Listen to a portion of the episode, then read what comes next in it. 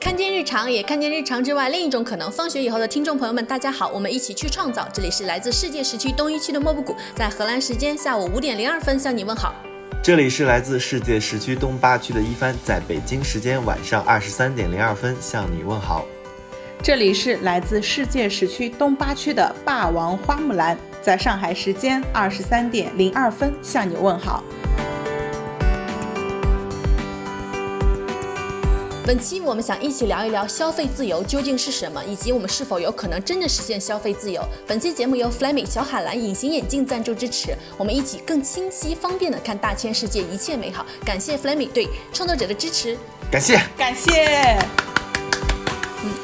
这世间花花万物和一切美好，我们究竟以怎样的方式和他们互动？我在这几年和消费主义周旋的体验中，发现了一个行之有效的思路，或许是这世间的美好，我不需要拥有，更不必要占有，我能欣赏它们，看见它们，对我而言已经是富足和自由。在当下割裂的语境中，大家对消费自由的理解也是不一致的。车厘子自由是指可以尽情的买车厘子，消费自由因此在某一语境下，也是指可以不顾价格的想买什么就买。买什么？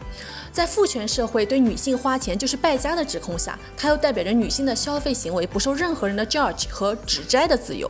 而在不消费主义和极简主义的眼中呢，它又是指不被物欲控制、不被消费主义侵蚀的自由。这三种自由层层递进，我们希望在这期节目里面把语境拉齐，去讨论消费自由之于当下的每一个个体，尤其之于女性究竟是什么。这是放学以后消费系列的第三期，这三期虽然彼此联系。但也相互独立，因此无论在这个当下，你打开的是哪一期，都可以放心的听下去。对的，在本次消费实践的调查中，我们调查了三个行为问题和一个观念问题：一、目前自己的消费中占大头的东西是什么？二、自己这些年消费中觉得最值得的东西？三、假如突然有了一百万，自己的消费会有哪些改变？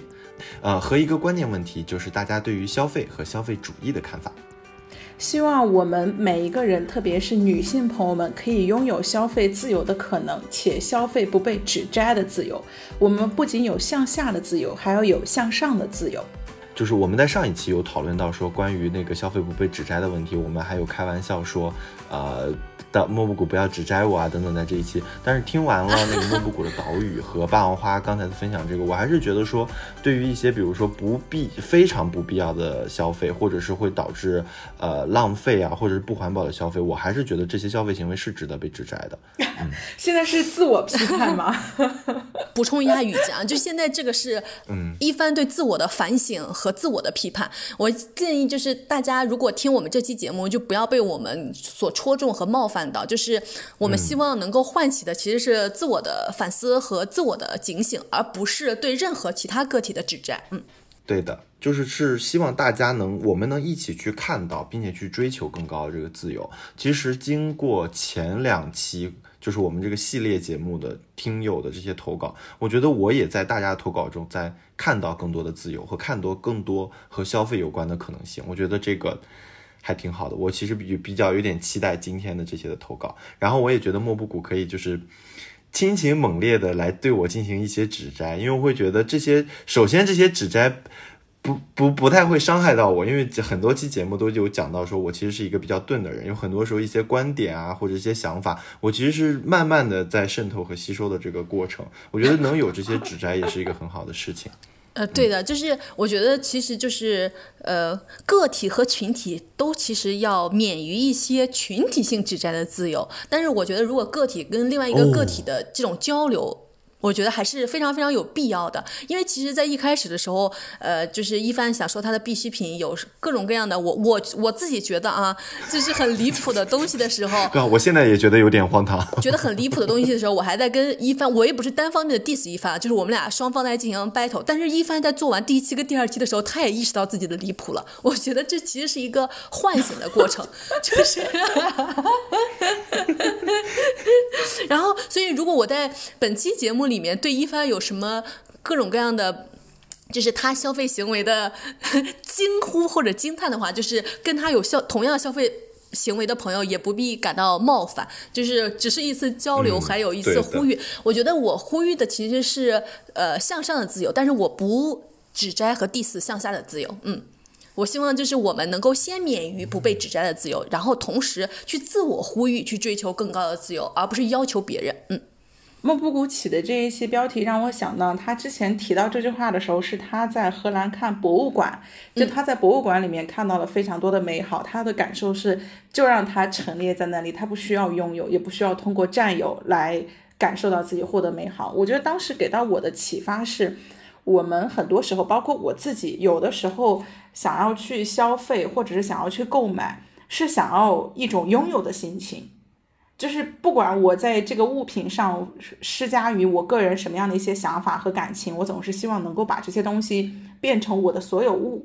但是莫布谷他的这个想法给到我们提供了一种新的可能，就是当我们真的有心中所想、心中所爱的时候，我们是以物理的形式去占有它、拥有它，还是说？不需要拥有，我也可以拥有这些美好。我我是上次之前去博物馆，但是这个不是我去一次博物馆所引发的感受，而是我去了非常非常多次博物馆，而且我现在我这个感受最浓烈的时候，其实是在我去巴黎玩的时候。在去巴黎之前，我就在看那个海明威写的《流动的盛宴》，然后同时还看了呃茨威格在《昨日的世界》里面写的关于巴黎的那一篇。就是我去之前就已经对巴黎产生了非常多的期待还有向往，但是我去了巴黎之后，我又发现它的丰富和自由就远超我的期待和向往。我每天都是真真正正的感觉，就是自己身处于一种盛宴之中，就它的丰富程度、美丽的程度、美好的程度，让我觉得就是，因为我去之前去其他各种地方呢，我还特别想去二手店去试试衣服呀，去温太吉的店去试试衣服，但是到了巴黎之后，我一丁点物欲全部都没有了，就是巴黎的外在的这一切都如此之之美好，我不需要把。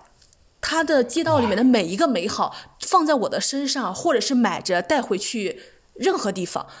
就它丰富到我觉得任何的东西都不应该被剥离出去加注到我的身上。我觉得以之前我的物欲存在是因为我常常感觉到匮乏，但是那一刻我在巴黎的时候，我的所有对美的。欲望，所有对物质的欲望，都感觉通过我的视觉得到了满足。就那一刻，我不再有匮乏的感觉，所以我才真正的感受到了自由。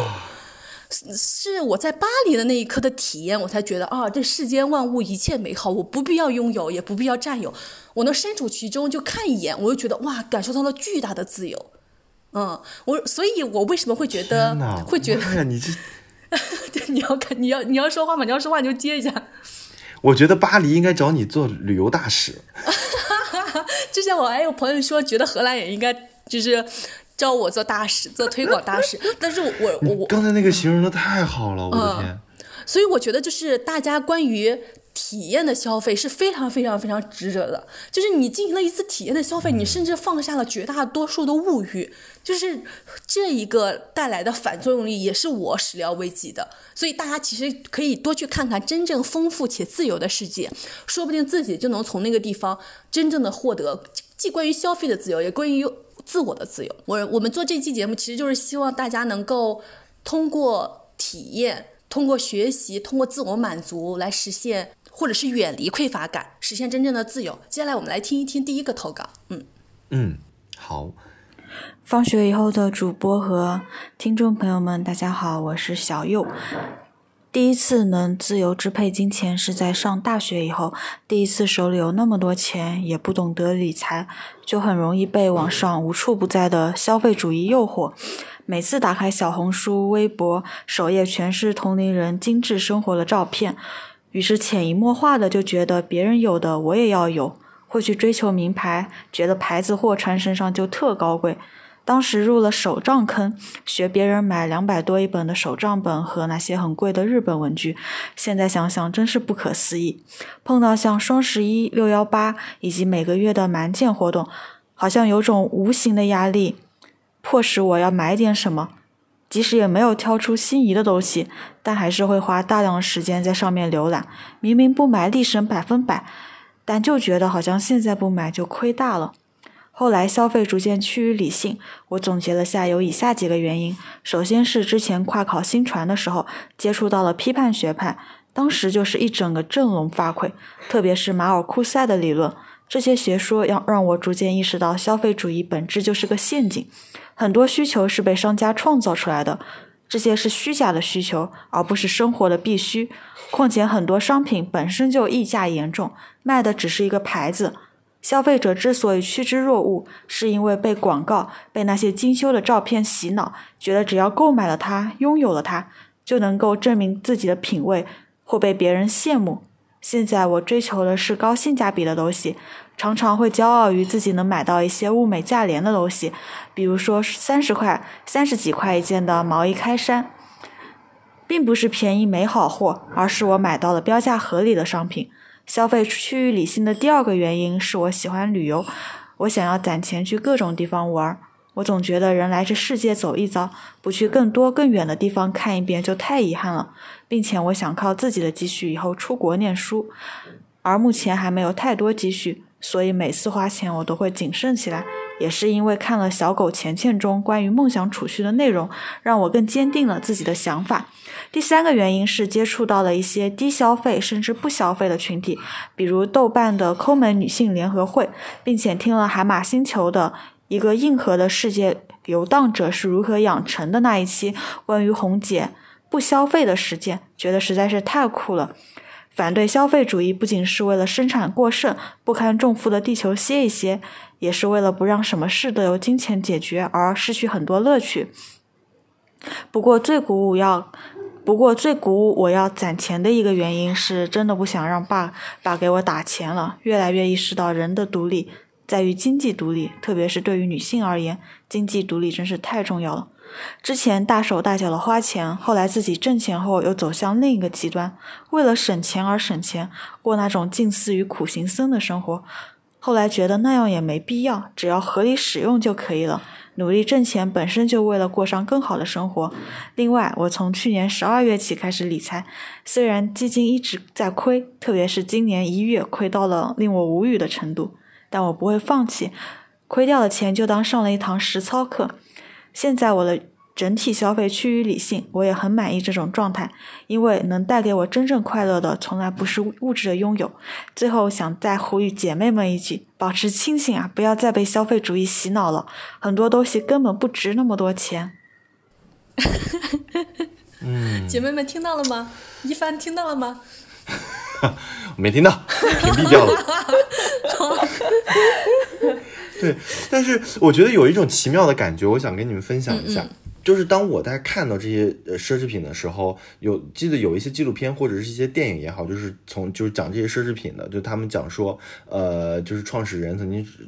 打造过一个多么多么一个漂亮的一个裙子，然后做过一个多么多么优雅的一个作品。但是它其实是从整个品牌的发展，从这个人呃创造的整个的这个路径，开发品牌整个路径去考虑这个品裙子。然后当这个大秀打开的时候，他最得意的一个作品开始出现的时候，我我当时就忽然间有了莫布谷当时说的那种感觉，就是这个世界上有很多非常美好的东西，但是是你不一定要去追求的。对我我我有特别喜欢的一个。呃，衣服的品牌叫做 Le Mer，我都不确定它是不是这么读啊。就是它每年跟优衣库做联名，就它衣服走的那种风格，就真的是跟我们的呃播客的 slogan 非常契合，就是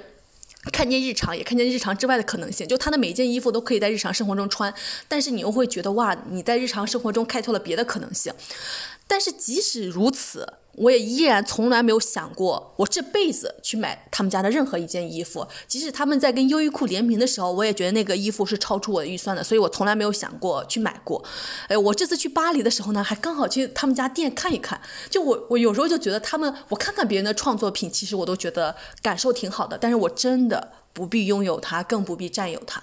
我，因为他今他里面提到他今年最值得的一次体验，我今年最值得的花的最值最值的一笔钱，我在想，就是还是跟巴黎有关系。就是我有一天花了四十六元买了一个塞纳河游船的船票，我当时就是就觉得啊，这四十六元是我今生或者是今年花的最值的四十六元，因为就是呃巴黎它塞纳河两岸的风光，就基本上所有它那些最著名的景点都在那两侧了，它。真的就足以成为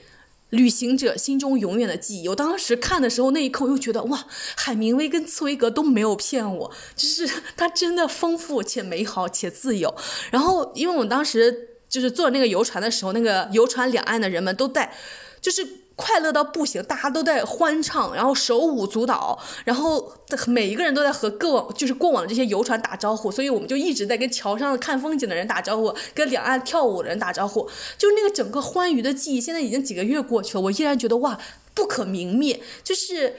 那个感受是无比之好的，所以我觉得去购买奢侈品，去购买名牌的衣服，就是一个。拥有和占有的一种消费方式，但是呃，去旅游，其他就是一种体验的消费方式。拥有和占有不一定能让我们今后之后想起来还依然觉得快乐和幸福，但是体验旅行这种的，就能让我们几个月之后、几年之后想起来依然觉得无比的美好。我们真真正正的拥有了那份体验和拥有了那份记忆。嗯，怎么办？你刚才说完了以后，我去看了一下他们今年秋冬的联名，感觉有点被种草。冷妹啊和优衣库的联名吗？对，今年秋冬就有九月刚发的前几天。哎哦，那我接着再说另外一个吧，就是一个拔草的经历，就是在前几年我在上班特别特别艰辛的时候，就我也被消费主义侵蚀的不轻。然后有一年，就老板就带我们去意大利玩，然后去了意大利的呃佛罗伦萨、威尼斯、呃罗马。还有那个西西里岛，又去了各种各样的地方。就大家也知道，意大利也是一个时尚中心，然后他们就有各种各样的那个奢侈品的集合店，然后甚至还有工厂店。就我们可能一大清早就坐车去那个工厂店排队，就是那个时候你已经被消费主义的那个。激素就打到那个肾上激素狂热，对那种狂热的心情就没有办法。然后我们我所有的同事还有老板就基本上人手都买了一个 Celine 的包，就大家都在疯狂的买东西买包。然后我就已经抵御住这些关于包的各种东西的诱惑了。然后有一天就一块去逛那个 Max Mara 的店。就是大家知道，Max Mara 是以大衣非常非常知名的。然后那个时候刚好国内在播一个剧，叫什么《我的前半生》，然后里面袁泉就总穿 Max Mara 的大衣，然后她在里面就是一个树立了一个非常好的职业女性的形象。然后每天各种公众号就在分析，呃，袁泉穿为什么穿 Max Mara 这件大衣，又展示了职场女性的风采。然后我老板又平一直在我旁边跟我说：“你辛苦了一年了，你值得犒赏一下你自己，你就买吧。”就是。你我觉得这种心理真的非常容易心动去买东西。就是就是现现在就已经有三股狂潮在在在在在在在涌动着我了。然后当时又在意意大利，你就知道你觉得来回的机票已经花了不少钱了，你此生可能。再难再难来意大利了。同时，你又看一下那个，呃，你你再看一下那个大衣的价格，那个大衣在国内一万多块钱，在这个地方它只需要三四千。你当时就觉得你不买，你又亏了六七千。就是我要去意大利。就是。这是变成一番种草节目了。对，然后我当时就是你知道吧，经由这几股狂潮的那个洗脑，以及这个价格的对比，就觉得自己不买就亏了，回去就觉得就损失了好多钱。然后我当时就买了 Max Mara 这个大衣。我当时写这个选题的时候，问大家买的最值的东西和最不值的东西，我脑海里面想的最不值的东西就是我买的 Max Mara 这件大衣。我记得你当时买完之后，你有跟我分享说它的体验感有多好多好啊。我我我那个体验好的是 Max Mara 的风衣，不是这个。大衣。哦，就是另外一件衣服，嗯嗯，就是我就我就买了这个大衣嘛，然后我就跟大家说一下，就我已经买了好几年了，我穿它的次数不足两三次，首要原因是这个大衣非常之重。因为我是一个向往和喜欢自由的人，我又接受不了任何重的衣服。就大家如果听上一期的播客，还能听羽绒服也要买轻薄的。对，听到一位听友的那个投稿说，他在第二期呃听我那个讲述，我过了科目二之后买了一个呃想穿十年的一千块的呃那个羽绒羽绒服的时候，就是我之前有花五百块钱买了一个羽绒服，他已经穿了五六年了，但是那个。羽绒服越穿越有问题，越穿越有问题。但是我已经没有其他羽绒服可以穿了，所以我当时就非常想买那件羽绒服。然后那件羽绒服呢，刚好又在打折，打半价，原价两千多，打完折之后只有一千多，然后那个又无比的轻，但是。一个是只便宜了一千多块钱，且在国内买的；但是另外一个是便宜了六七千块钱，还在国外买的，就觉得质量非常好，还是个奢侈品牌的衣服。但是我是觉得我那件羽绒服买的无比的真值，就冬天的时候，我几乎每一天都在穿它，它就非常非常的轻，非常非常的轻薄，我就可以把它塞成一小团，然后我外面还可以再穿雨衣。但是那个大衣就真的不行，它非常的沉重，我每天穿着它我都不想出门。然后呢，我又觉得它非常的昂贵，就到底什么样的场合才配我穿这件衣服呢？就是我在日常生活中我没有找到穿这件昂贵衣服的场合。然后还有一个点就是，呃，就我来到荷兰，我还专门把那件大衣带了过来。但是荷兰的冬天几乎每一天都在下雨，我又不想让雨打湿我那件昂贵的衣服，所以我这已经买了好几年了，但是我却几乎没有怎么穿过它，它就成为了我买的最不值的东西，且成为了我伟大不掉的东西，就是。我我都因为它太贵了，我都没有把它留在国内，我还甚至把它带了过来，但是我却没怎么穿它。闲鱼一下呢？然后就是 特别搞笑的事情在这里，就是我就跟我朋友还有我同学分享这个经验，然后我的当时我在跟两位同学分享这个两这个经历，然后两位同学都两眼放光，说你可以卖给我们吗？我们想买，原价买都可以。对对，哎，我跟你说，就是有蛮多人买这个产品，他是就觉得说我是可以一直保值的。他说他甚至是以一种投资的需求去买。你继续说。对，我觉得就是它能够被接盘，是因为大家都对奢侈品有一些向往。但是你买一件衣服，到底是希望它穿它呢，还是希望它能够之后被接盘呢？我觉得我买一件衣服，绝对是希望穿它，而不是希望它能够被接盘。对对，所以我就希望这个我我同学如果就是后面真的想买我这件衣服的话，就真的可以赶抓紧买走。我真的觉得它是我买最不值的东西。但是与此同时呢？与此同时，我买了另外一件呃最值的衣服呢，就也是当时在冲动消费之下，Max 买的 Max Mara 的另外一件风雨衣。那件风雨衣呢，就无比之值，就是他平常穿的时候就可以当风衣穿，然后下雨了就可以当雨衣穿。自从有那件风雨衣，我再也没有买过伞。我工作出去下雨什么的都特别特别的方便。然后我之后每一次旅游我都带那件衣服，因为那件衣服可以塞成巨小的一团，它外面还套了一个小包，然后塞成巨小的一团，然后放到那个小包里面。然后冬天的时候，它还可以套到我羽绒服的外面。然后我有一次去看那个一个节目，呃，叫什么春夏，有一次也穿了一个类似的衣服，然后他去。那期节目是他去追风，追那个龙卷风，然后龙卷风就把它吹得鼓起来。然后我穿那件衣服的时候，我也有那种感觉，就是我那件衣服它是一种伞状、蓬蓬状的东西，然后风一吹，我就感觉我整个人就是要自由的要飞起来的那种感觉。就是这个衣服很便宜，就是完完全全没有刚刚我说那件大衣贵。它的价格可能只有那那些大衣的，就是将近五分之一吧，但是它就是既实用，还给了我那种自由的感受，所以我觉得它是我买的最值的衣服之一。就我一一年感觉恨不得穿它，就是二分之一以上的时间，就它比羽绒服可能更值，因为羽绒服只能穿冬天，但我一年四季都在穿这件风雨衣，尤其我来了荷兰之后。它就更值得了，因为荷兰经常下雨，所以我就觉得，就是大家看到一些世间美好的时候，可能要考虑考虑它的日常性，以及考虑考虑就自己实际生活拥有它的次数到底有多少。就是我们买一件衣服，买一件美好的东西，就放在家里面，不是为了供着它，而是为了经经常常的使用它。真的，如果。能够做到就使用频率非常之高，每天都在使用它，我们才真正的拥有了这件东西。我觉得很多时候大家购买了奢侈品，却没有拥有奢侈品。嗯，对。哎，我要分享一下我有不占有的故事。哎，就是莫布谷，刚刚你分享说你去那个欧洲买包包嘛，我记得你当时还给我发微信，你问我说有没有什么想要的包包。哦，因为我当时有无数的朋友都让我帮他们带包，我那次帮他们带了好多好多的东西，我回去就提了大包小包回去的。对我一开始我说啊，要什么包？我感觉我不需要啊。后来我因为那个莫布谷跟我说机会非常难得，说你要不要再考虑一下，有没有什么需求？对不起，我给你创造了消费需求，对不起。没有没有没有没有，但是因为我觉得真的就是肯定很多朋友得到这个消息之后就是有一种欣喜若狂，但因为我确实是一个对包没有什么。特别需求的，后来我就认真的说，我说啊，我真的想不到我需要什么宝宝，然后我就特别逗，然后我当时说什么，说好像就是你怎么这么朴素，就是，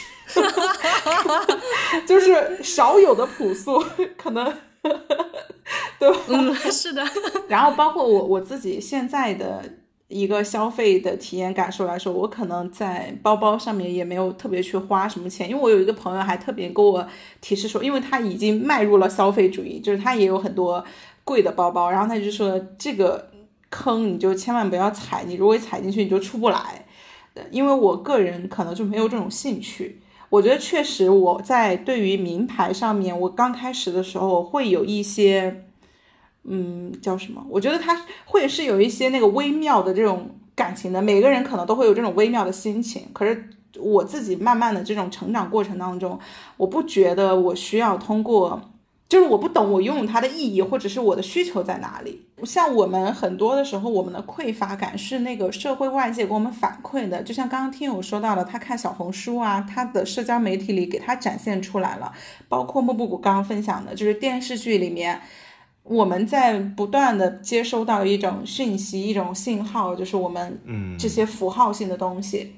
但是我觉得，就是大家跳脱出来日常的生活来看一看，我们 平凡人的生活当中，你真的用呃名牌呀或者什么的，其实都还是非常少的。就是我们其实回归到一下真实的生活当中，可能可以稍微降低一些社媒和互联网对于我们匮乏感的灌输。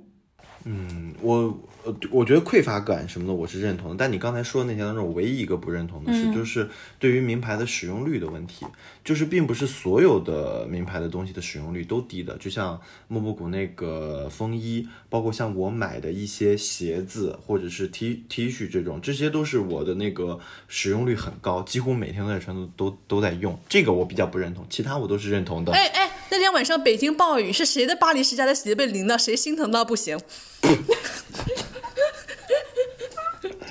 那也不想天天用，也不想它被淋啊！天天用它跟它被破坏是两件事情。我要说一下这个这个故事，有一个 有个，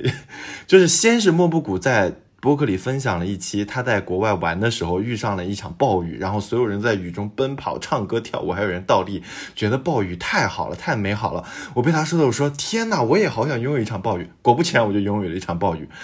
然后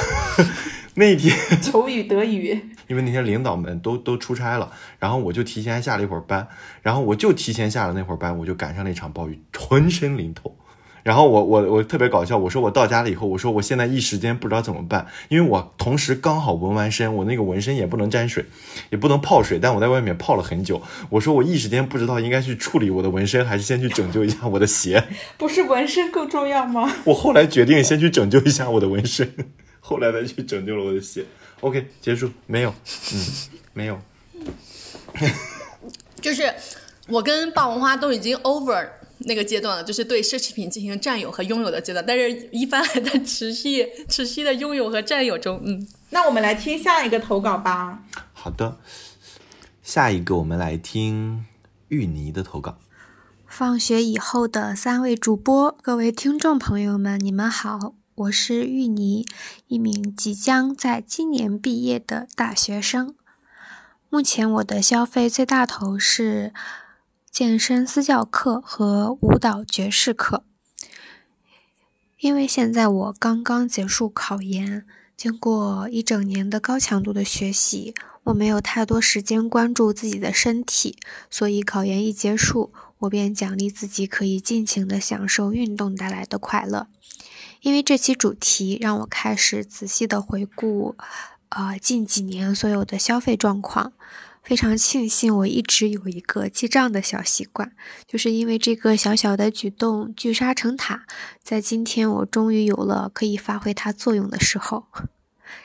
嗯，我是在一个 app 上进行记账的，软件显示一八年我的消费最大头是餐饮和购物。我自己的理解是，这个时候我还是一个思想未开化的小孩子，每天只是知道吃吃喝喝美美。一九年的时候，消费的最大头依旧是餐饮和购物，这个时候额外增加了旅行的费用，反映了这个阶段我开始进行向外的探索。二零年是疫情爆发的一年，我购物的最大头就变成了数码产品和网上购物。我觉得我改变最大的就是这一年，我开始进行知识付费。之前的时候，十块钱的网课我都不舍得买，十几块钱的奶茶丝毫不眨眼。但是在这一年，我改变了很多消费观，通过一些渠道学习了理财。当时疫情在家，没有生活费，所以我仅仅停留在理论阶段。在家的大半年给了我很多可以独处的机会，我不断的汲取知识，不断的进行思考，不断的向内。二一年是我的考研之年，这一年的最大头就是各种补习班和参考书。回顾这四年的消费，竟然把我这四年的生活和心路历程都总结了一番。如果我有了一百万，我一定是让钱去生钱，进行投资理财。当然，我还有两个需要一百万来完成的愿望，就是开一家公益的书店和去欧洲留学。这两件事情是我目前想做但是无法实现的事情，也许未来会实现呢。对于消费主义的看法，几年前看过《断舍离》和《一百个基本》这两本书中主张的都是简约舒适的生活。最近在冬奥会，冬奥会也是提倡简约绿色，各行各业都在响应碳中和。几天前也看过一部关于消费主义的纪录片。这一切都是像线索似的，把我指引到一个更加简约、实用、舒适的消费观之上。我们生活在一个巨大的消费陷阱之中，需要时刻保持警惕，明白自己真的需要什么，而不是盲目的追赶潮流。潮流的生命周期是短暂的，潮流意味着要不断的购买。通过消费产品，并不可能让自己变得更好，只是安抚了一些。焦虑、恐惧的情绪，我们应该花贵一点的钱买值得的物品，这样我们可以多次使用它，让它变得更有价值。到这里，我的问题回答完毕，戛然而止。就是我我发现，其实，在我们收到的五六十份那个征稿中，有很多的听友都说自己如果有了一百万，就想去留学看世界之类的这些。但是，其实我想说的就是，大家并不需要一百万。才可以去留学，对，就是留学没有大家想象中成本高到如此可怕的地步。尤其去欧洲的话，因为有很多的欧洲国家它是不收学费的，所以其实大家如果能攒够生活费就 OK。然后还有一些项目，比如比如说 Erasmus Mundus 这种项目，就是伊拉斯莫加这种项目，它不仅免学费，它还每个月给你一千欧。给你当做生活费，你一千欧你肯定是花不完的，你还可以拿着这个钱出去旅行。就是很多事情，很多看着是世间美好的事情，但是它不一定有我们想象中成本如此之高昂。嗯，我想补充一下，就是我觉得你去留学给了我两个特别震撼的感受。嗯，就是你在准备留学的这个过程中，让我明白到，如果我们真的想去学习的时候，获取知识的时候，其实我们的成本是非常低的。我们不需要花特别多的钱去学习，而且大部分的时候，我们花很多钱去学习的结果，可能并不会如我们如我们所想的那样。第二个就是关于你留学的成本，你真的是打破了我的想象。那我觉得这个可能有一个特别关键的一点，就是你本身就像我们前几期有讲到，你可能本身的生活的那个消费的物欲整体来说比较低啊，对，你对于这类生活环境和吃住的这一块标准不是很高，所以你整个的留学的成本没有很高。嗯，但是其实我这个留学成本已经算是就是。在在免费还拿钱的那种基础上，已经算是高的了。就是因为我这一年留学，我的学费再加，因为我是跨专业呃申请的，所以是不可能申请那个奖学金的。然后，所以这一年的学费是我自己自付的，然后我的生活费也是我自己自付的。所以它加起来学费跟生活费加起来，它还是得有个大概十几万。但是如果你比如说你是申请本专业的，你还可以申请那个奖学金。你刚刚申请我说那个 Erasmus Mundus，你不仅不需要付学费，也不需要付付生活费。然后欧洲有很很多，就比如说我之前给我一个朋友推荐一个呃奥地利的项目，它也是英语授课的项目，它学费只需要七百欧，就也非常非常的便宜。对，就是而且如果你去一些比如说像德国，甚至像北欧，你能说当地的语言，就是用当地语言进行授课的，人家的学费也是免费的。对，就是。有很多世间美好的事物，它所需要的成本可能不如我们想象中的高。而且，其实我出来留学的目的并不是为了留学，就是我是想把它当做一个门票去获取我想要的必需品，那就是权利和自由。就是因为你去欧洲一些国家去留学，留学了之后，你就可以呃获得当地的那个 Search Year Visa 的签证，然后你在当地生活和工作满五年，你就可以获得永久居留。我是想获得这样的一个。门票想获得 权利还有自由的门票，所以才就是通过购买留学这个这个产品来获得后面的那背后的东西，而而不是单单只是为了获取留学这件事情，嗯，以及就是我觉得就是大家去选择留学国家的时候，只要是避。避开那些就是比如说英国呀、美国呀、澳洲这些非常高昂的地方，其实这个世界上还是有广阔的世界可以供大家选择的。嗯，我有一个问题，虽然在国外嘛，就是整体你的整体的生你的那个物欲没有很高，但是应该还会有一些硬成本，是不是？国外的有一些东西可能还会在生活必需品上会比国内的要贵一些。哦，那的确是这样的。就是我刚刚我上两期里面有提到，就是我租房的成本其实还没有我在北京生活就是租房的成本高，但是我吃饭的成本是非常之高的，就是。那个我在国内，我就去菜市场买一点点菜，或者是我们菜市场有卖那种手工包的水饺，可能十块钱一盒，我就能吃好几天。但是在这个地方，十块钱只是大概一点多欧，一点多欧是很难买到任何食物的，就很难。我可以花一欧买四个，就是牛角包，这就是最便宜的东西了。一帆太讨厌，他在他在屏幕对面给我展示各种中国的食物，对，但是你你你在。欧洲，你就是吃一个普普通通的一餐饭，你都要花蛮多钱的，所以这个就是一个很很不便利的地方。然后我我来了欧洲之后呢，我还有一个非常不便利的地方是。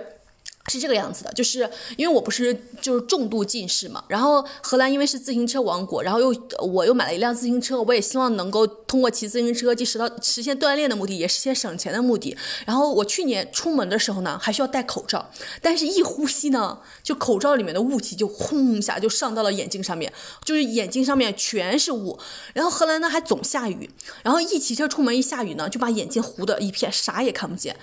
我在出国之前我就搜那些。出国的攻略，大家都说要戴好，多配几个呃眼镜，然后多戴一些隐形眼镜，这样你出国的时候才不会太麻烦。我当时就多准备了一副那个镜框，然后多戴了几副隐形眼镜。结果到了荷兰，就有一天去年的时候，那个呃夏夏天下冰雹，我正在骑车，冰雹就直接把我的眼镜打到了地上，然后镜片全碎了。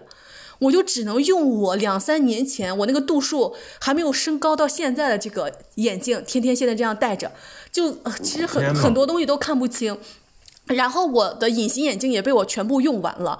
我想买那个我现在度数的隐形眼镜非常难买，因为荷兰的各种各样的日杂店里面，他想买那个六百度以上的隐形眼镜就无比的艰辛，根本就买不到啊。就是它的大，它最高的度数基本上就是五百度，你就买不到六百度以上的。然后我有一天我上课的时候就带着我去，就是我从国内带过来已经失效的那个隐形眼镜，就是它因为它是月抛，但是我已经戴了好几个月了。我戴着戴着，我的隐形我的眼睛就痛到不行。然后我就跟我老师还有同学说，我得先回家把我的眼镜掀掉。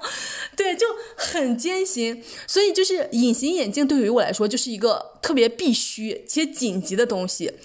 然后呢，我我们收到那个隐形眼镜，就是试客来跟我们邀约说想合作隐形眼镜的时候，就是我真的是无比的开心。我想说，我的妈呀，就终于有可以给我寄隐形眼镜的。结果非常惨烈的是，没有给我寄，因为运费实在太高了。结果就是霸王花适应了隐形眼镜，一帆适应了隐形眼镜。一帆公司的女同事们听说一帆可以试用隐形眼镜，然后特别热烈的找他也进行了试用。就大家都戴上了隐形眼镜，只有我没有。后来我只能通过非常高昂的价格，对，只能通过非常高额的价格买那种邮递的那种隐形眼镜，就非常非常的艰辛。所以，就大家如果出出国留学，去留学之前，如果你自己近视，真的一定要多备好几个，就是这种带镜框的眼镜，也要多备一些那个隐形眼镜啊。然后，霸王花跟一帆可以分享一下你们戴 这个小海蓝 Flammy 这个隐形眼镜的感受。当时我还在跟莫布谷说：“我说世界的荒谬就是供需不匹配。”我 我真的太生气了，因为呃，霸霸王花是一只眼睛近视，一只眼睛远视，所以他以为自己戴不了隐形眼镜。结果，然后那个品牌方就告诉他是可以戴的，然后他就试戴了。因为他第一次试戴，他就没有办法，他自己不会嘛，他就试戴了大概十来副，都还没有试戴成功。我当时看到他浪费了十来副隐形眼镜的时候，我真的心在滴血，真是。给我气死！嗯，你接着说。对我作为一个新手、完全零经验的人，确实是在试戴上面有多次失败的经历。然后我也有成功的佩戴成功过。我我觉得佩戴完之后，我的一个感受是，突然世界就清新了。就是你居然没有通过框架眼镜，就是有这种感受。然后在戴了之后呢，就是我大概戴了一天，也发现没有不适感。我不仅戴的很艰难，我去掉摘取的时候也稍微有一些艰难，就是我我把眼睛对着那个我的。镜子，我就不停的在对照着去看，因为我很难去辨别出来我到底有没有取出来，我就有点这个困扰。然后结果莫布谷说：“哇，你判断不出来不是很好吗？说明你自己没有很明显的不适感。”就你判断不出来它到底还在不在？对，就没有异物感。对我之前从国内带回来的隐形眼镜，就是因为它已经过了月抛的期限嘛，就它在眼睛里面的异物感重到可怕，所以我每天都知道我什么时候戴了隐形眼镜，就特别特别的难受。结果那天爸花说他摘完之后都是甚至无法判断自己有没有摘掉，所以我就说这这这也太好，因为你这充分证明你没有异物感。嗯，还有一个特点呢，是它比较薄，比较软。这样就会使得，就是你戴起来对新手来说稍微有一些难度，但是它戴起来之后，它的体验感会好一些。嗯，这款隐形眼镜呢，它也是日系隐形眼镜类销售第一名，所以它的这个品控还有它的产品安全都是很有保证。我是在一些特定的情况下是会戴隐形眼镜的，就比如说会有一些打球啊、长跑啊这种剧烈运动的时候，戴镜框的眼镜很不安全。然后那种情况下会戴隐形眼镜。我呢，我是挑了一天工作日的时候去戴了隐形眼镜，是中午十一点开始戴的，因为当天晚上有一个应酬的饭局。然后这个隐形眼镜我一直戴到凌晨三点，就整体来说是比较舒适的。主要是我觉得这个舒适的感觉是来源于它比较水润，就是我戴了一天它也没有。你没有特别强的干涩的感觉，嗯，因为我本身可能就是我刚才也说了，我只在一些特定的情况下会戴隐形眼镜，所以呢，我就给了一些日常戴隐形眼镜、戴隐形眼镜比较多的呃办公室的女同事，让他们来对比一下，然后就给了这个这个近视。这个双眼九百度近视的，每天都用隐形眼镜的女同事，她给我的反馈是非常舒适的。然后在她佩戴的众多的品牌当中，算是非常舒适的一款了，而且整体没有异物感。然后我是让她挑在礼拜一的时候去戴这个 隐形眼镜，因为礼，因为礼礼拜一是我们狂写周报、狂盯电脑屏幕、狂开会的一天，就是那一天会非常累。我让他。让他早晨九点钟开始戴，一直到晚上九点钟的时候他下班。然后我问他怎么样，他说反正一整天没有特别干涩的感觉。然后我在这里就还是想再气一气霸王花，我真的属于。徒手就可以戴，不用任何戴隐形眼镜的工具，我可以一分钟就把两只眼睛都戴上，我还可以徒手不用镜子把它们都摘掉，拿小针扎你。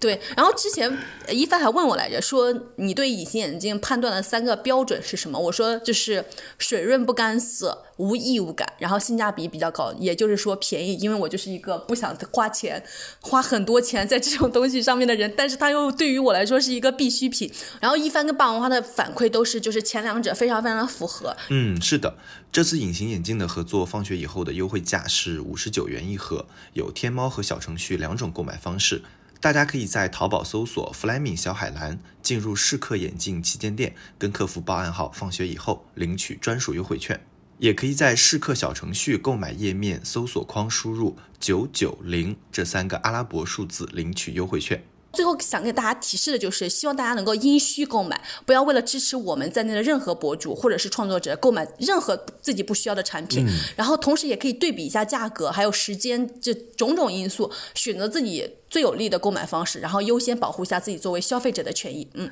，OK，行吧，那咱们来下一个投稿。呃，下一个投稿来自大四学生小蔡。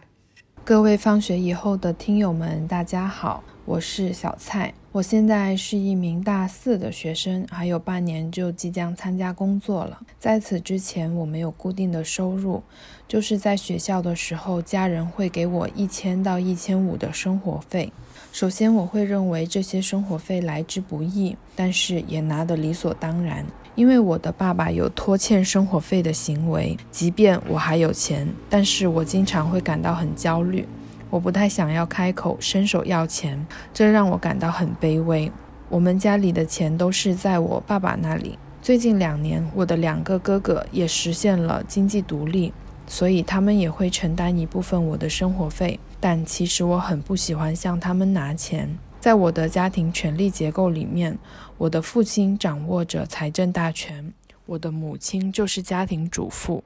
她从生我们三个兄弟姐妹之后，就再也没有出去工作了。在我看来，它是嫁鸡随鸡，嫁狗随狗，而且妈妈需要照顾我们三兄妹。我们家的收入其实就算是个体户自己经营小本生意，所以我的妈妈也在经营当中承担着非常重要的角色。她真的为我们家做出了很多的贡献。现在我的父母没有那么多的抚养义务之后，已经不在外面打拼了。回到老家之后。父母主要依靠收租来维持生活，但是我的父亲他不会将这份收入的资金给到我的母亲，我的母亲手上的钱只够整个家的经营，很少有自己的零花钱。在我看来，这是非常不公平的。我的父亲他会认为这些钱是他挣来的，所以他有支配他的自由。他经常拿着钱去做他自己喜欢的事情，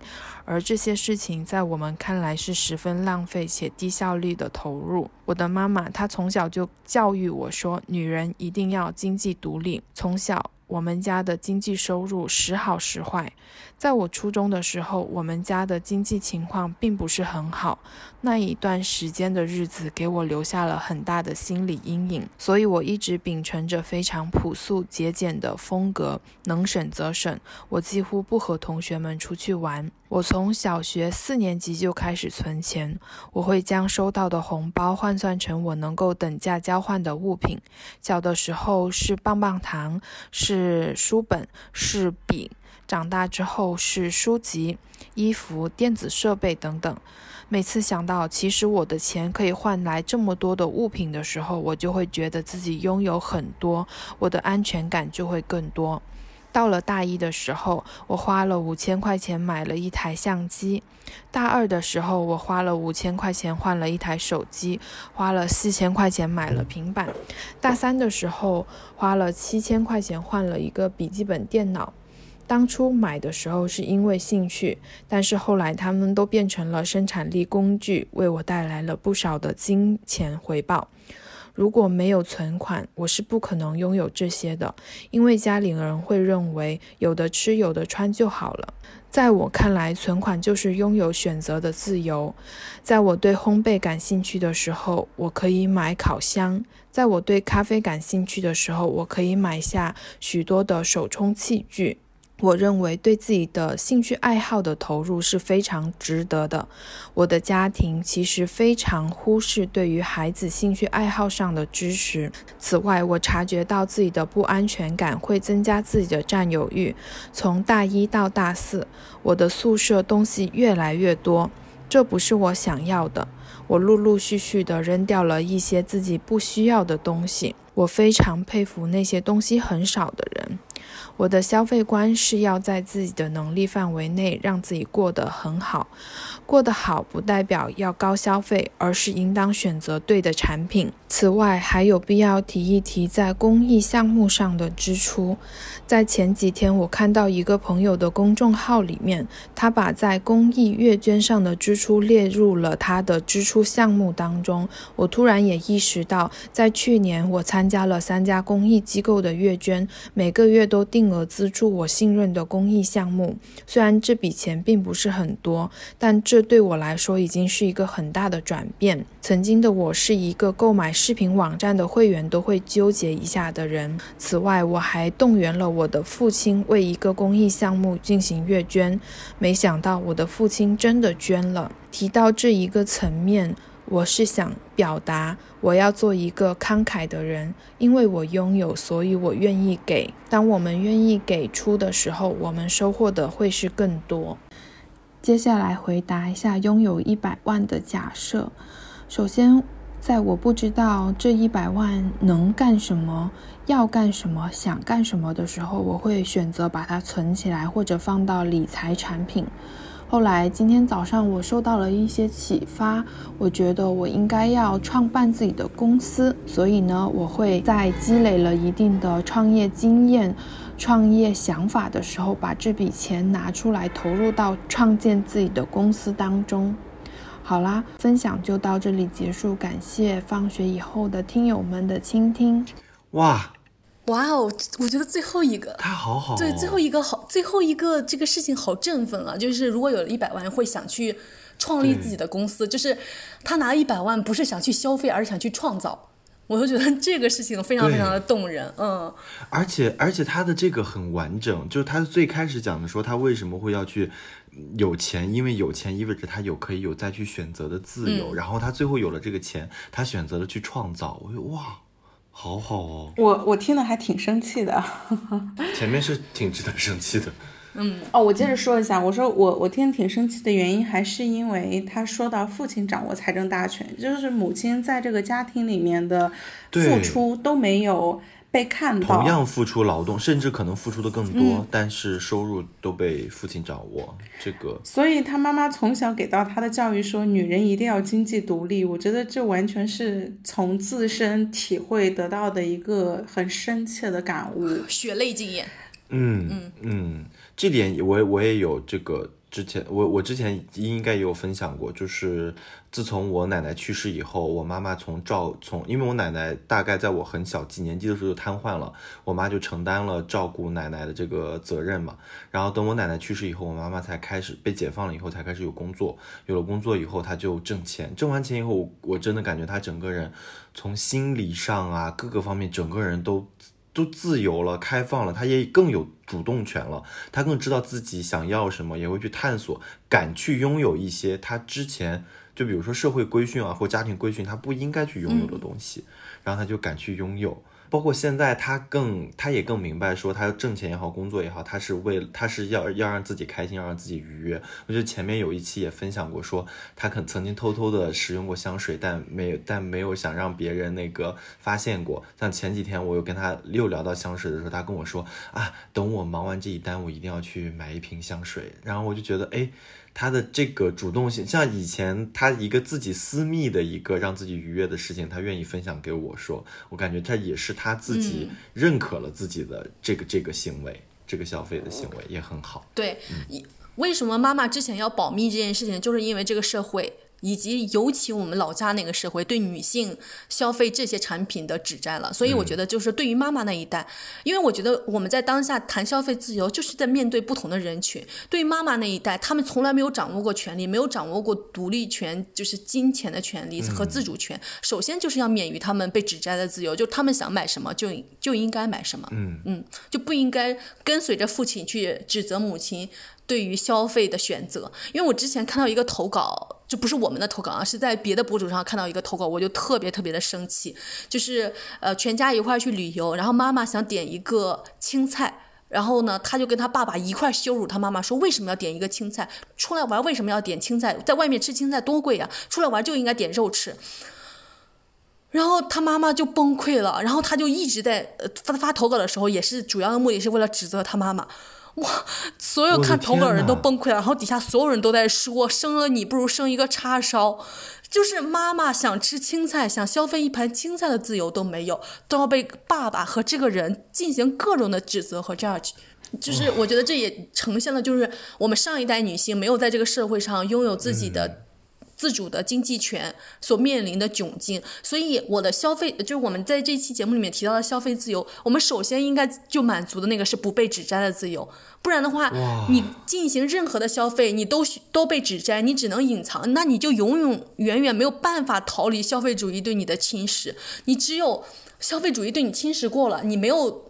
就是受到别人的意见对自己的干扰而放弃这一切，你是因为自己的觉醒而放弃这一切的。我觉得我们才能够真正的逃逃脱消费主义对我们的干扰。你刚你刚才讲到说妈妈那一代的时候，呃，就是这个被限制的这个消费这一块，我感觉我忽然想到这是一个特别系统的事情。首先在他们小的时候就被规训说女孩子没有必要接受教育，然后大部分没有接受教育的女性，然后就意味着说她们可能。没不能不能获取一份工正常的工作，然后早早的就会投入到一个别人的家庭，然后去结婚生孩子伺候公婆，然后又因为他又没有工作的能力，只能在家里干农活，然后干一些大家。就比如家里人看不上的一些东西，我觉得不是没有工作的能力，而是没有被允许有工作的机会。对对对，没有被允许有工作的机会。然后就是从教育开始到工作开始到金钱开始，整个这个系统的压迫下来，然后他会觉得他的这些想消费的欲望，他自己心里也会认为说，呃，是不应该的，我是我是不配获得这些东西的。而且我觉得，其实，在消费过程当中，很多的时候，就是在一个家庭里做出消费决策的是母亲，但是母亲又把很多的消费都指向了为家人，而不是为自己。对对，就是真正为自己花的钱特别少，而且还会有一种愧疚感，并没有能够真正的嗯舒心的说，我真的去为我从我自己的角度，完全是为自己开心，为解放自己，为这些需求去嗯消费是很少的。哦，我我现在想起我之前看的，我忘了一本什么和广告有关的书，我当时还觉得那个那个点子特别好，我现在觉得那个点子简直可耻。就是他就想说，呃，给很多老年人用的东西和给一些男性用的东西，但是他们把这些投放的渠道或者是一些画面或者是文案的设计做成女性消费导向型的东西，然后人家就去问他你为什么这么去做，然后他就说这是因为一个家庭中关于老人和男性和孩子的消费大部分是由女性支出的，所以我们要做，我们要把它包装成是女性友好型的东西。那我现在觉得这个东西真的太可耻了。对，我觉得反正就是我，我突然间刚刚意识到，就是我们想要自由，第一层是要免于压迫，第二层才是免于洗脑。就是如果不能从压迫中解解除出来，你只说你不要被他洗脑，我觉得这件事情太可耻了，嗯就是嗯太站着说话不腰疼了。你从来没有让他从压迫中被解放出来，你何谈让他从洗脑中被解放出来对呢？，哇，对吧？啊、天哪！我觉得这个可能给大家跟家里跟妈妈或者跟长辈相处的时候，这是一个很好的一个思路。嗯，那我们来听下一个投稿吧。好的，下一个投稿来自锤子丁，哎，嗯，他以前也投过，锤子丁，对社恐那一期，哇你是什么脑子啊？这你我都知记得住啊？道，锤子都精确到那一期啊因为 印象深刻呀。程序员因为给我们给我们投稿的男性还是比比较少的。能够被入选的也比较少。来吧，放学以后，After School 的主播和听众们，大家好。自认为是一个花钱不多的人，除了房租吃饭，主要消费是各种订阅制服务、电子设备和游戏。最近觉得最值的是一款名叫《星际拓荒》的游戏，玩家需要在时间循环中不断的死亡重生，用失败中学到的知识揭开星系的秘密。没有战斗排名，没有贴心的引导，动力只有你对这个小宇宙的好奇心，让我找回了探索未知的热情，给予了我巨大的精神力量。我的消费思考要从自己刚工作的时候开始说起，因为从小对个人电脑非常感兴趣，曾经为了买一本微型计算机杂志的合订本攒了很久的钱，把里面原件的价格背得滚瓜烂熟，幻想自己攒机，设定一个预算，然后左右横跳调整配置单，自然不可避免的在赚钱之后，开始不断的补偿曾经的自己。后来我接触到了极简主义的生活方式，提倡减少拥有的东西，力图物尽其用。我那天做了个表格，列出所有有消费记录的东西，写下买卖价格和原因、使用频率等等，汇总分析出比如每日成本进行对比，写一些总结，并在以后的消费中实时更新。在这个与不同时间段的自己交流的过程中，我的消费保有使用率越来越高。同时，通过反思处理掉很多不需要的东西。这个断舍离的过程还是很有成就感的，而且让我习惯于通过组合身边的东西，而不是通过购买来实现新的功能。在这之后，我也走向过一个反向的极端，会花大量时间关注电商打折，不到一个相对最低的价格绝不购买。后来，越来越复杂的促销机制让我看到了我花费的时间成本。在一些比如生活消耗品的问题问题上，更关注快速解决需求，也养成很好的估算意识，对自己的消耗量有清楚认知，不会只看到省下的钱跳出凑单陷阱。今年社恐的我决定开始尝试与世界进行交流。第一件决定做的小事就是对喜欢的内容点赞，很喜欢这样的说法。在现有体系下，我们无时无刻不用手上的金钱和消费为未来的世界投票。我希望能用好自己手上的选票，也祝大家和我的母星社会越来越好。我该我该怎么说这个？我我我我其实想到了一个点，跟他的讲的这个主体稍微有一点点偏题，但是和我们的这一期的主题有点相似，就是性别上的消费之债。就他有讲到说他那可能作为一个男孩子，从小就喜欢像计算机相关的东西，就像比如说我在给我外甥买一些乐高的时候，然后呃，就他的家长们都会觉得说要给小男孩买的是什么，呃，汽车、坦克、飞机这种类型的乐高才是应该是男孩子玩的东西。但是比如说像有一些像像比如说像我这种很小的时候就特别喜欢给那些呃小人儿做衣服啊什么这种这种我小时候的这种偏好，其实呃就遭受了成年人的指摘，就说觉得你这种东西是你这种东你这你你这种你这种喜好是不应该的、不合理的、不能理解的，甚至会有一些变态的这种想法。对我就是我，因为他说他特别喜欢计算机的东西，我想到了说，可能我们在性别上也存在消费指摘的行为。嗯，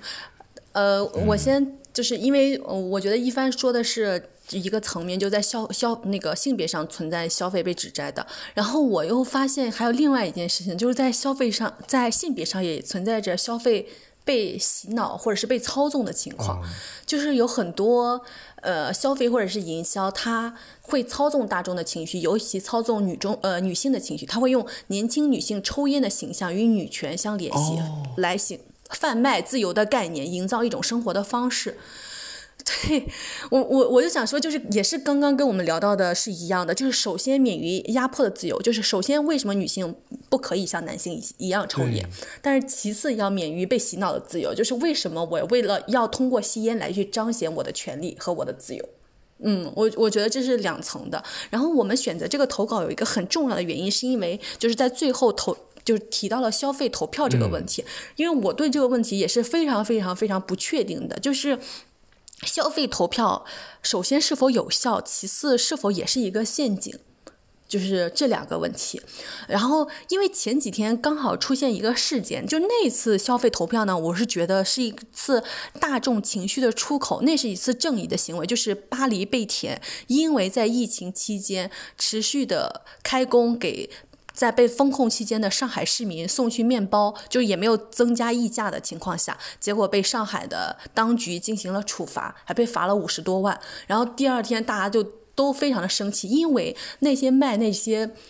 就是腐坏了的猪头肉、各种各样的垃圾的食品的人没有被处罚，反而是卖合理健康产品的、保障大家供应的。巴黎贝甜被处罚了。第二天，大家都通过去支持巴黎贝甜的的方式去进行投票，甚至是支持那个巴黎贝甜的方式去进行反抗。就是我，我觉得这可能是一种，就是投票和反抗的方法。因为在我们生活的当下，我们能消费是我们为数不多的投票和反抗的方式了。但是我又在同时在想，我们要满足于这个事情吗？用消费去投票和反抗的事情？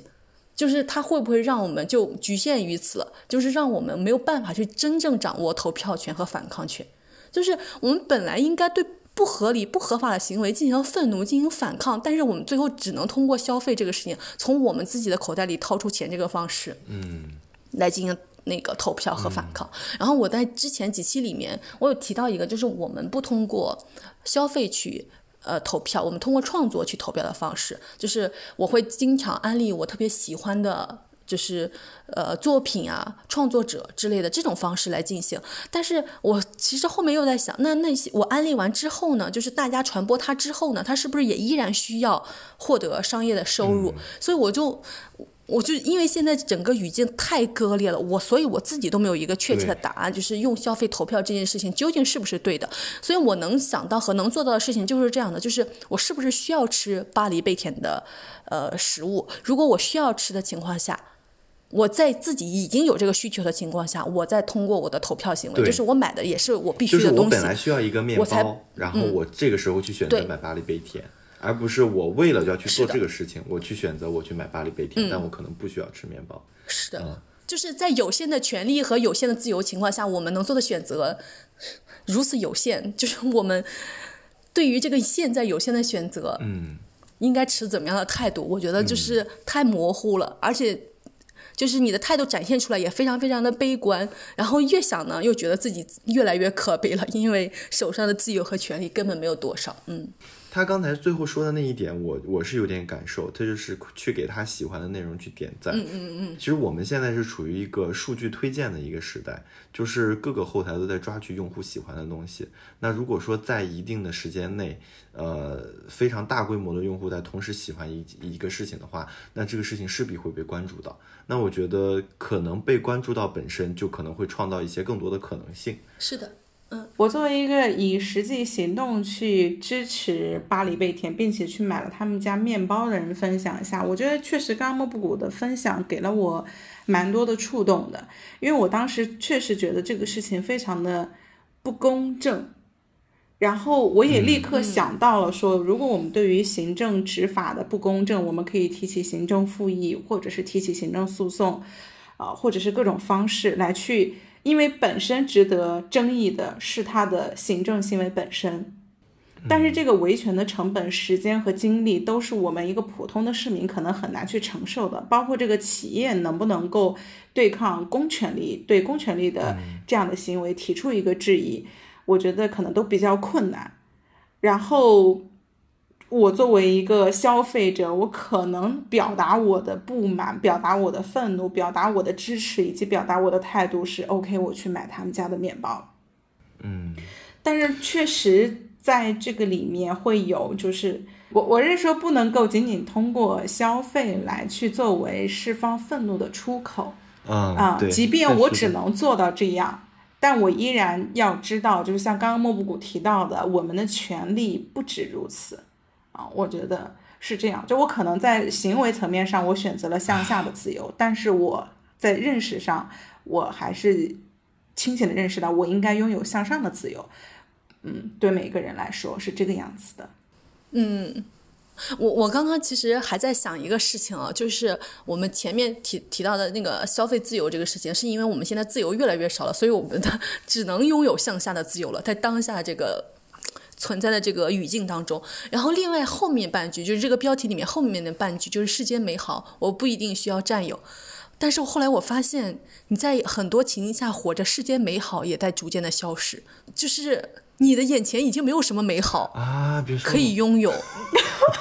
可以占有了。那你能做的是不是能赶紧就是？占有一点点，然后放到自己的眼前，让自己的眼前的一点点，起码是美好的。因为我们有一个投稿里，他就有说，我意识到我的不安全感会增加我的占有欲。我觉得这个是可以推广极致的，就是我们当我们有不安全感、有焦虑感的时候，我们是会想要通过占有一些东西来获得一些确定感。而生活在这个社会当下的我们每个人都面临着不安和焦虑。我觉得就是在这种情况下，我们拥有一些东西，或者是占有一些东西，它是有值得被理解，或者是确定感。对，嗯，所以我刚刚突然间理解我说的那句话，就是世界美好，我不一定要占有，是因为我也通过逃离获得了非常多的安全感、稳定感，甚至是富足感。就是我说这句话的时候，可能也有一些就是站着说话不腰疼的状态，因为活在水深火热中的人。他眼前就没有什么美好了，所以他必须得占有一些，才能让自己接着活下去啊。只是，哎呀，就最后聊到最后，发现就是这个事情越聊越越悲哀。嗯，我们先听下一个投稿吧。好的，好的，嗯。下一个投稿来叫哎，欢乐嗓。亲爱的方友们，三位主播大家好。我是欢乐桑，第一次给放学以后投稿。嗯，我现在人在北京客户单位，还有半个小时以后我就要开会了，所以嗯，先祝大家新年快乐，然后嗯，在新的一年大家都可以虎虎生威。嗯，我是看到消费主义就很激动。作为一个常年反消费主义洗脑的斗士，想给大家分享一下我反消费的经历。啊，我从小就对金钱比较有意识，因为小的时候红包我妈就会留给我，告诉我这是这个学期的零花钱。就这样，最早培养了我的金钱观。嗯，只买必需品，不该花不花，呃，就不该花的不花。长大以后呢，我就一直有存钱的习惯。嗯，读书的时候虽然生活费也不高，但是我手里一直都有一笔钱，不会把自己逼到很绝的地步去。后来我的一份工作对我的金钱意识上影响比较大。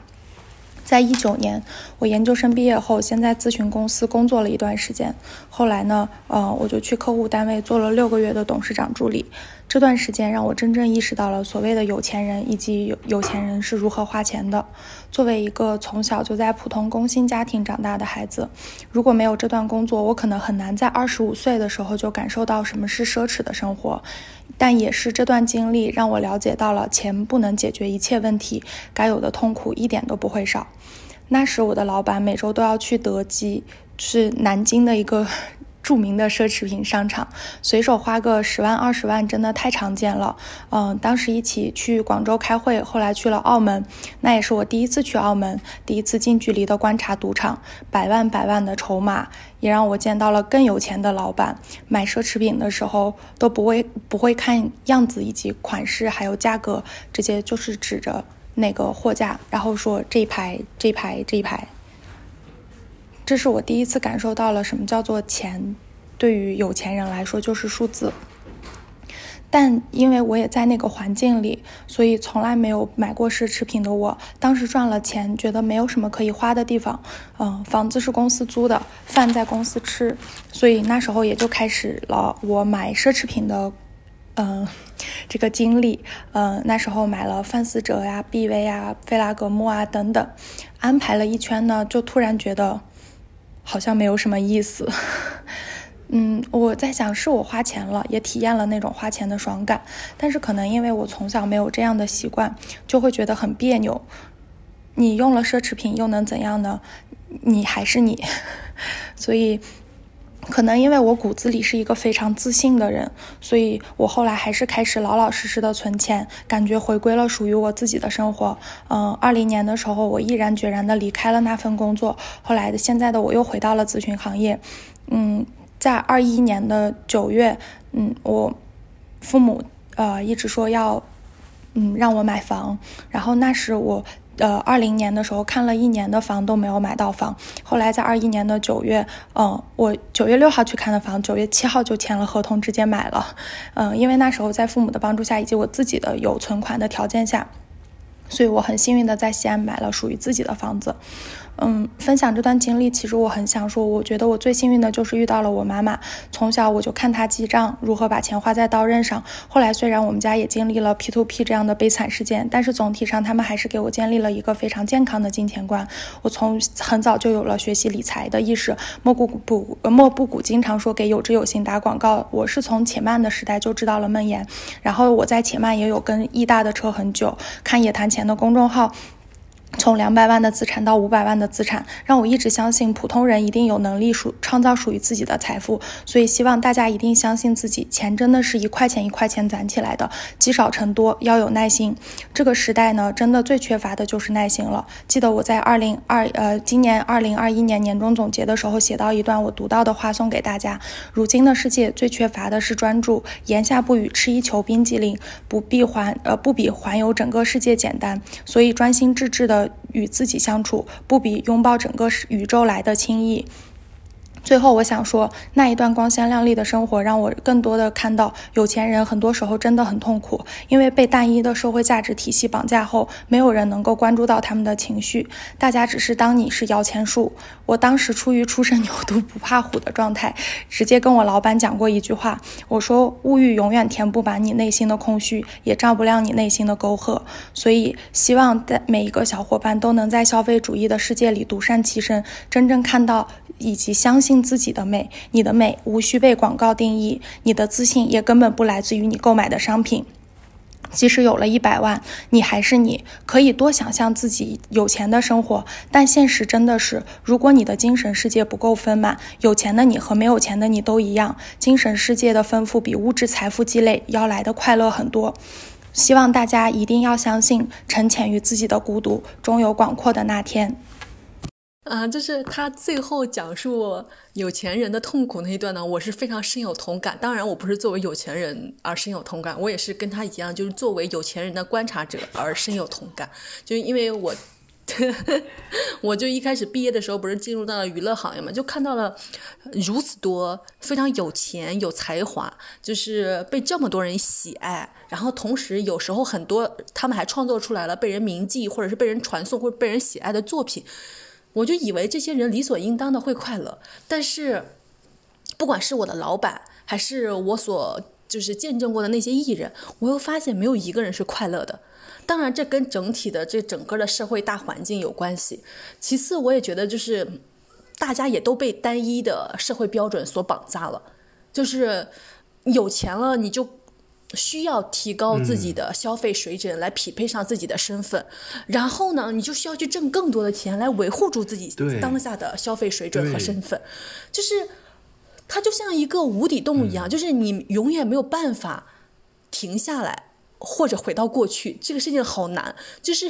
而且它不仅是一个循环，它可能还是一个连环，还是个连环扣。我忘了是哪个。剧还是哪个里面有说到，说我背了一个名牌包，我买我我我，但是我花了半年的积蓄买了一个名牌包，然后呢，我还能背着这个名牌包去挤地铁吗？我要不要打个车来配这个包呢？我打了车配这个包，我要不要再换一身更好的衣服来来配上这一套呢？我说这确实是一个连环扣的问题，它并不是说你买了一个包的问题。对，而且我觉得有一点就是大家可能买了一个世间美好的东西，又觉得自己。就换了一轮各种世间美好的东西都过来，结果发现自己才是最不配不上这世间 一切美好的人，就是，就自己最后变成了一个空心人，就是他在购买别人创作的产品商品，但是最后自己却丧失了对生活的活力还有激情。我觉得这点非常非常恐怖，因为我我的消费准则以及消费原则，我想的是，就是我永远有下来的自由，我永远有，即使我一贫如洗，我也能够继续活下去的自由。就是 因为我是一个弹性非常非常非常大的人，就是我也可以跟着艺人一块去住五星级的酒店，但是我也可以同时在就是刚毕业的时候住。七百一间的，就是一个月月租的隔断间，我觉得就是大家让自己的生活弹性大一点，这样的自由的空间才会大一点。嗯，消费对于我们侵蚀的可能性才会降低一些。嗯，我有一段话想分享一下，呃，人们追求的是能够让人生和时间更充实的消费，而不是反过来去消耗人生和消耗时间的消费。所以从这个角度来说，人这一辈子最终的消费其实就是你人生的成就。但我不太喜欢这段话的后半部分，因为它后半部分说，对于人类来说，呃，最大的问题是如何度过人生，无论是浪费人生，以精疲力尽、毫无成果的方式告终，还还是度过充实的时间，带着满足感去告终。我觉得对于我们来说，肯定想追求的还是充实的、带着满足感告终的人生，而不是前者。最后的部分，我也想分享一段话，就是我之前有看唐诺，他写了一本书《生育》，他在这本书里面就有去分析生育和权势和财富之间的关系，然后他在那里面呢是引用了一段凯恩斯的话，凯恩斯呢是说人类的需求可能是没有边际的。但是大体上能够分成两种，一种呢是人们在任何情况下都感到不可或缺的绝对需求，另一种是相对意义上的能使我们超过他人、感到优越自尊的那一类需求，即满足人优越感的需求。而这种需求很可能是永无止境的。按照凯恩斯的这种说法呢，这种需求会一直被限制、被引导投入到能使我们超越到他人的竞争之中。唐诺在这本书《生育》里面也在讨论，就是当我们人在满足绝对需求的基础之上，我们是否有更多的时间和自由和精力去探索人生不同的可能性？我觉得我们就是在消费的时候也是这样，就是当我们满足消费的必需品的基础之后，我们是不是可以把我们的时人生的时间、精力、关注点放在金钱以外，或者是其他更值得、更广阔的事情上面。嗯，呃，然后我想起来，我前段时间看那个《成为波伏娃》里面，然后讲到就是波伏娃在写完第二信以后，遭受到了各种各样的谩骂。他为了缓解自己的心情，他就去买了一些电唱机和一些唱片。一九五一年十一月，波伏娃激动地写信给自己的一个朋友，告诉他自己找到了一种新的激情。他说：“我决定把我的心交给不像男人那么肮脏的东西，我要送给自己一辆漂漂亮亮的黑色轿车。”然后我觉得这整个也体现出来，就是女性一开始没有办法拥有。好好表达而不被谩骂的自由，所以他只能通过。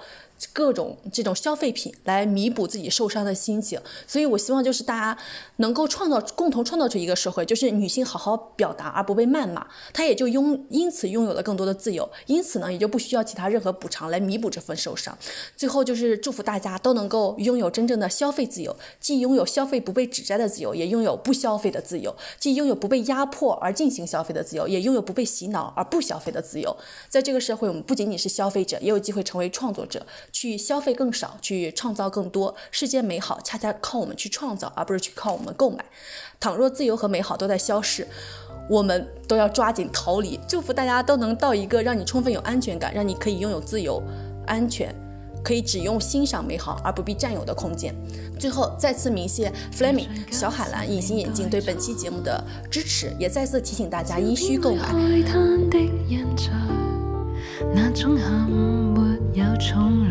啊，然后欢迎大家订阅我们的 newsletter，通过点击评论区或者是我们节目介绍中的订阅链接，就可以直接输入自己的邮箱，每周收到我们发送的信号。我们也立了一个 flag，决定周更 newsletter，每周更新我们最近阅读、学习和思考的日常。也可以直接下载 Substack 这个 APP，在 APP 上关注放学以后，希望能通过这种去中心化的方式，不被任何平台控制的方式，来和你永不失联。最后。提醒大家，国内的用户可以通过苹果播客、网易云、爱发电、汽水、荔枝、小宇宙、喜马拉雅、QQ 音乐、微信听书收听放学以后。海外的用户可以通过 Spotify、Apple Podcasts、Google Podcasts、Snip、Overcast、Castbox、Amazon Music、Pocket Casts、Stitcher、Radio Public、WordPress 收听放学以后。OK，拜拜拜拜。书馆木制的窗呃，大家好，我是莫布谷，今天是十一月二十七号。这期播客将在十二月初上线。今天我补录了几句话，请一帆剪在本期播客的末尾。实际上，这是一期在九月份录制的播客。现在将近三个月过去了，时局的变化可以说是天翻地覆，尤其是在昨天和今天。如今重听这期播客，我甚至觉得它有一些不合时宜了。它不是对当下的呼应，它还活在九月份。在今天这个当下，我反而想重复说的是上一期的一句话：我们真正的必需品是权利和自由，而真正的世间美好也恰恰是他们。因此，我想祝福并鼓励每一个拥有主体性的朋友，能够千方百计地去争取他们。权利靠争取而不靠赋予，自由需抗争而无法坐等。也感谢每一位参与抗争的朋友。